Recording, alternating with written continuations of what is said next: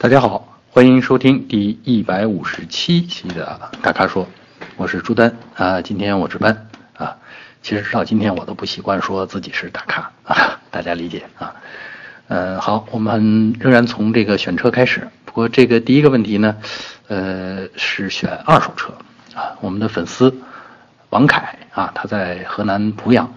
呃，他的问题是呢，五万到八万怎么选一辆二手车？啊，那他提到他是刚参加工作不久，那这个，呃，预算有限，但是呢又想解决这个交通问题，啊，那他想淘一个二手车，而且呢不太考虑日韩系，啊，他要问我们大概怎么选，呃，我觉得首先应该给他点个赞，因为在我们的这个消费观念里边啊，其实二手车，呃是非常值得大家，尤其是新手去考虑的。啊，随着使用经验的丰富，然后你再去选新车的时候，你会更有眼光，更有把握啊。好，说回王凯的这个问题啊，我觉得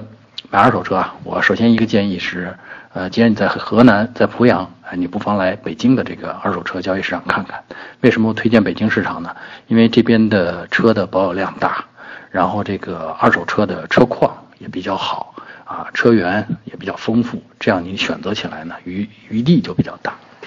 呃，说到车型呢，但既然你排除了这个日韩系，那在我脑子里大概可选的有大众的高尔夫或者是宝来啊，呃，上海大众的朗逸也不错啊。另外呢，福特福特家的福克斯啊，这个也是呃保有量很大的车型，也是很可靠的车型。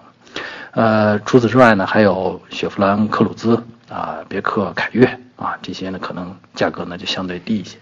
哎，你注意我推荐的这个顺序啊，我是说大众啊，高尔夫、宝来、朗逸，然后福特福克斯，然后雪佛兰科鲁兹，然后别克凯越，这个顺序很重要，因为呃车的价位不一样，这是一个从高到低的一个顺序。但是我想我推荐的这些车型呢，基本上都是这些保有量大而且可靠性、质量比较靠谱的车啊。所以呢，请你消化一下。另外呢，我觉得选车的时候啊，其实对于二手车来说，我觉得我是比较看重这些使用了六到八年，呃，行驶里程数在十万公里之内的啊家庭用车啊。因为家庭用车呢，大家的这个保养比较在意啊。另外呢，使用上非常规律啊，不会有什么用的特别狠啊，或者说几年也不用一下，长长时间在那搁着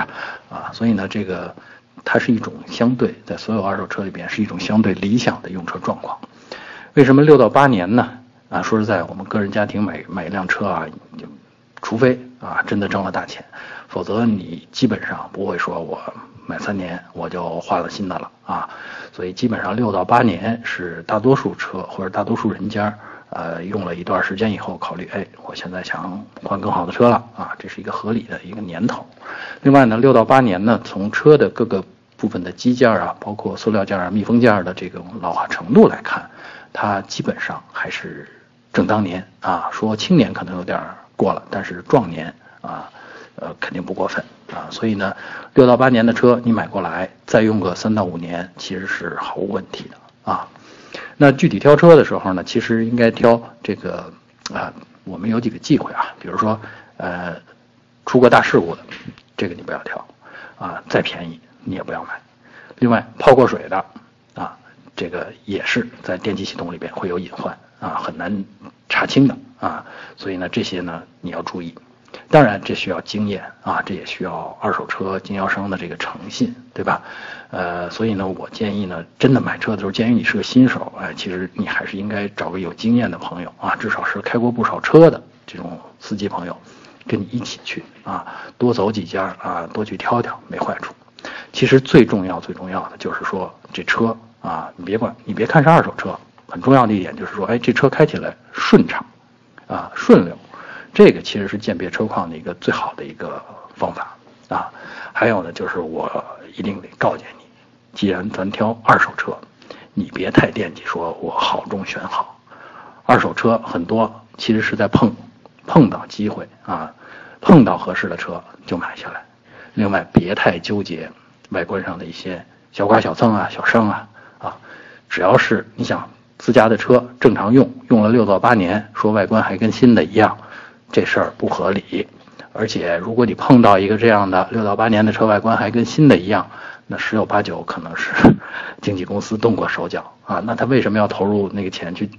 给他重新翻新呢？对吧？这背后一定有隐情，所以别太纠结外观有小伤的车，这都是合理的、正常的。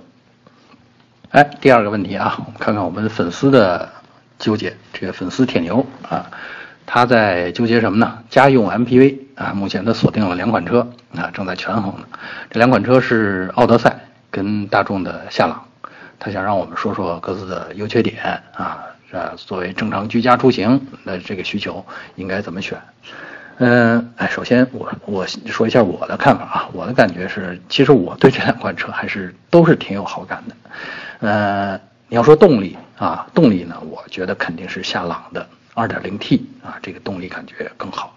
而且呢，夏朗的这个呃德系的这种底盘调教啊，这个操控感，我们叫操控感，就是驾驭起来的这种感觉，可能更符合这个爱好驾驶的人的这种心理。所以呢，你要是喜欢开车。啊，在这个想在驾驶的过程中享受这种乐趣的话，哎，这个夏朗会更好一些啊。嗯，但是要说到乘坐啊，尤其是像这类 MPV，特别重要的那个第二排，就是领导或者是家里领导坐的那个位置啊，就第二排。那这两个车比起来呢，哎，其实各有利弊。夏朗的好处呢是它的第二排这个视线。呃，跟第一排相比呢，可能还略高，所以向前的这个视线比较好。另外，夏朗呢，这个车顶呢是有全景天窗，也就是说你坐在第二排的时候，这个采光非常好，一点都不压抑。呃，但是呢，这个缺点呢，就是说夏朗的第二排是一个三个座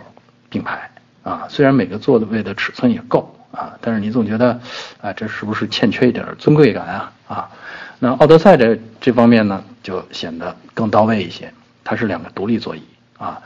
呃，而且呢带扶手，而且几乎可以调到这种半躺甚至全躺的状态。腿部好像还有高配的，还有这个对腿部的这个承托的支撑，所以更舒适啊。奥德赛的第二排更舒适，但奥德赛的这个视线，呃，第二排的视线跟夏朗相比就要差一些，头顶上也没有那个大天窗啊。呃，还有一个呢，就是奥德赛的这个上下车，好像比夏朗略微好一点，因为它的地板啊，就是车厢的地板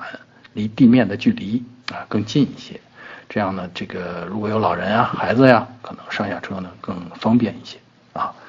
呃，再有呢，就是另外第三点呢，就是空间，这两个车相比，奥德赛的空间更大，呃，而且它还有一个特点，就是第三排座椅它可以折叠到。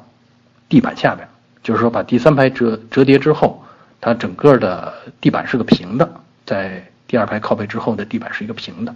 就形成了一个相当大的一个载物的平台。嗯，夏朗虽然呃第三排座椅也可以折叠，但车内的净高度它做不到这个奥德赛那么大啊。呃，所以呢说空间呃是奥德赛略胜一筹啊。呃，另外呢，其实还有一点，这两个车呢，一个是进口啊，夏朗是进口，另外一个是国产啊。呃，进口呢，有的时候呢，维修的时候需要可能等配件，你比如说这两个车上都有的那个电动侧滑门啊，这个电动侧滑门可能我们呃大多数人还没有什么使用经验啊。据我有一个朋友是有夏朗这个车。呃，他说呢，这个有不少人，他用的时候用这个车的时候，有不少朋友甚至亲戚，等不及这个电滑门自己打开，啊上手去拉，有的时候拉猛了，哎，导致这个传动机构啊门的这个传动机构的这个呃里边的钢丝绳哎脱钩了，哎，这门的电控就失效了啊，于是就得去修。但作为一个进口车，有的时候你就要等这个配件到国内才能完成这个维修工作。所以呢，这是进口车的一项缺陷啊。呃，综合说来啊，其实呃，我还是很喜欢夏朗的，但是呢，我也必须承认，奥德赛的性价比确实更高啊。相同配置下，呃，相同性能的性能，其实动力上稍微差一点啊。咱们就说相同性呃配置下，它比夏朗可能要便宜好几万呢啊，所以很值得考虑。呃，接下来再看我们的粉丝 Season。他的问题啊，他的问题是，呃，比亚迪的混动是否值得买啊？他提到了比亚迪混动的一个具体的车型，啊，因为他是在深圳用，嗯，他提到比亚迪的这个叫插电式混动的 SUV，呃，唐啊，呃，他问这个在呃深圳的话，如果唐现在如果买的话，它可以二十二万。啊，旗舰就可以拿下，而且上牌很顺利，因为它属于在深圳，它属于新能源车。那么他问这个值还是不值啊？呃，其实我的感觉的话，要说混动，呃，如果你有二十多万的这个预算的话，我更愿意考虑丰田的凯美瑞混动，或者是雷凌的混动，因为呃那个系统呢，从可靠性上讲，从技术的程度性呃成熟性上讲，成熟度上讲，都更高一些。啊，这是我认为啊。不过呢，考虑到具体在深圳的这个上牌的政策，那我觉得也许比亚迪啊真的是不二之选，因为比亚迪毕竟算是呃，我觉得算是深圳的地方企业吧啊。那从政策上，地方政府一定会有这种扶持。那比如说这个上牌的这种优先优惠的这种政策啊，嗯，所以呢，就是你要问我值不值？那我觉得 丰田的混动更值，但是你可能真的没法呃像比亚迪那样顺利的上牌。不过话说回来呢，这个比亚迪的这个唐啊插电式混动的好处是，呃，其实大不了你就当个 2.0T 的 SUV 用啊，呃，如果这个价钱买 2.0T 的 SUV，这价钱也不算太亏，是吧？啊，想开就好。啊，如果着急，你其实你是可以买比亚迪的混动的啊。再来一个选车问题啊，我们的粉丝鸭哥，嗯，他在问，他想买十八万内能落地的 SUV，呃，背景是什么呢？呃，他看了新出的马自达的一汽马自达的 CX-4 啊，很动心。另外呢，还有看了这个呃，我们最近经常提起的这个吉利博越这款 SUV，啊，也很动心。呃，然后他就觉得，呃，纠结啊，想问问我们这两款之外啊，首先这两款怎么选啊？两款之外还有没有其他的更好的选择？呃，其实啊，说实话，这个一汽马自达的 CX-4 我也挺动心的啊。这是那种马自达的设计嘛，尤其是最近这个五六年的设计，马自达的设计是这种让人一见倾心的、很有魅力的这种新车。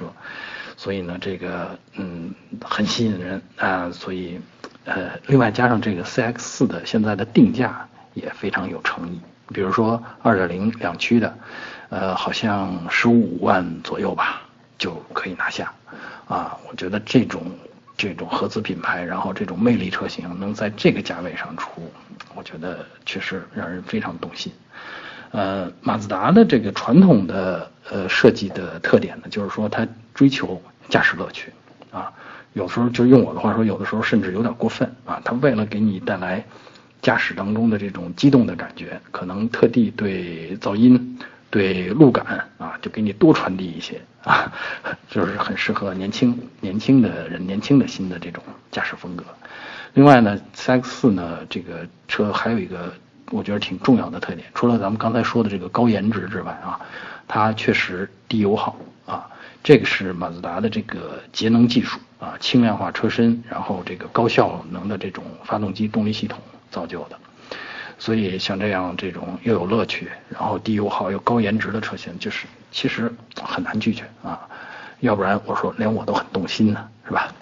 呃，吉利博越呢，其实就呃是那种。主打性价比的车型啊，当然今天的性价比跟往日的那种拼配置啊，已经不可同日而语了啊。吉利呢，这个博越呢也是呃呃国际团队的作品，而且呃表现出的综合素质也确实令人刮目相看。但总体来说啊，它仍然是那种传统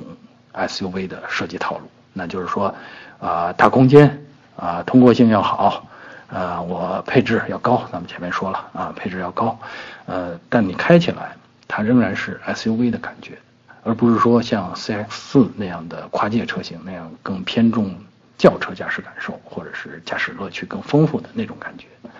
呃，所以呢，嗯，你也听不出来，这两款车呢，如果在价位相近的情况下，其实我倾向于这个 CX 四。你问我还有没有其他的更好的选择？我觉得其实就不用再给你再添乱了啊。两个因素，第一个，咱们前面说了，开起来的感觉你更喜欢哪一种？就是驾驶感觉，这个你要自己定。第二个，我可以给你一点建议，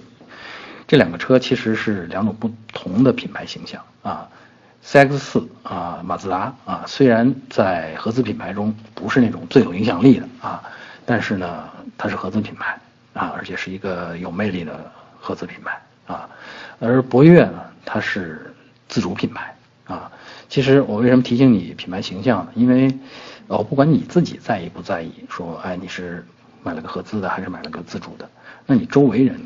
肯定会通过这辆车，通过你的选择来评价你啊啊。当然你也可以对此完全无视，好吧？呃，最后我们来说一个用车的问题吧啊。我们的粉丝 Mango 啊，他的问题是，呃，车上的油液啊，需要多久换一次？嗯，各种油液啊，呃，我怎么觉得这个问题倒像是考题呢？嗯，那没关系，我一样愿意回答。呃，咱们从机油说起吧。呃，大多数这个说明书上写的啊，机油，发动机油大概是五千公里啊，有的写到七千五百公里。啊，五千公里一换。那实际上呢，我们的使用经验和我们这些年的这个接收的各种信息啊和验证，呃，可以告诉大家，呃，机油呃用五千或者一万公里换一次，或者咱们转化成时间阶段，那就是说啊，要保证至少一年一换，这样是比较合理的。因为有些人的车呢，确实动的少。比如说，一年才开了个三千公里，对吧？那机油在这儿长期啊，这个不流动的话，它本身内部也容易产生一些沉淀啊，还有一些这个呃比较难以润滑的啊东西。所以我觉得，呃，提示大家一年一换，或者是呃一万公里一换，这是呃最低要求了，好吧？呃，另外呢，就是比机油呃。呃，相比呢，就是重要性呃也不低的，那就是刹车油。那刹车油的各种保养手册上通常会写呢是两年一换，或者是四万公里一换啊。刹车油其实嗯，它的呃问题倒不在于氧化，而在于呢就是刹车油里面含有酒精这类的东西，醇类的东西，它可能会吸水分。那刹车油吸入了空气当中的水分之后呢？呃，有可能在呃很热的情况下，在刹车系统内部产生气阻，就是气泡出来。那一旦有这些气泡出来，你在踩刹车的时候，那这个呃力，就是刹车力的传导就不再是液体间的传导了，出现了气体，就是气体是可压缩的，所以它影响刹车的效果啊。这个刹车嘛，这事关重大，所以要保证刹车油里边没有水分。啊，最好是两年就一换。呃，还有呢，就是大家常说的这个叫呃防冻液或者叫冷却液。冷却液呢，通常的大家的使用说明书上也会写到呢是两年或者是三万公里一换啊。呃，跟刹车油的这个呃相比呢，就是冷却液呢，可能大家不是那么在意。但冷却液呢，实际上里边也含了对发动机内部啊冷却系统内部的一些保护成分。那随着你使用年头的增加呢，啊，里程的增加呢，这些保护成分会逐渐的失效。另外呢，这个冷却系统呢，它可能会有某些地方的渗漏啊，造成冷却液的这种缺失啊。所以这个每隔两年啊，呃，检查啊，或者是三万公里一换，这个也是非常必要的。它可以保证你发动机有必要的这个呃。怎么说？冬天抗冻的能力，还有夏天抗开锅的这个能力。当然，冷却液的这个冰点，啊，其实我们是可以用，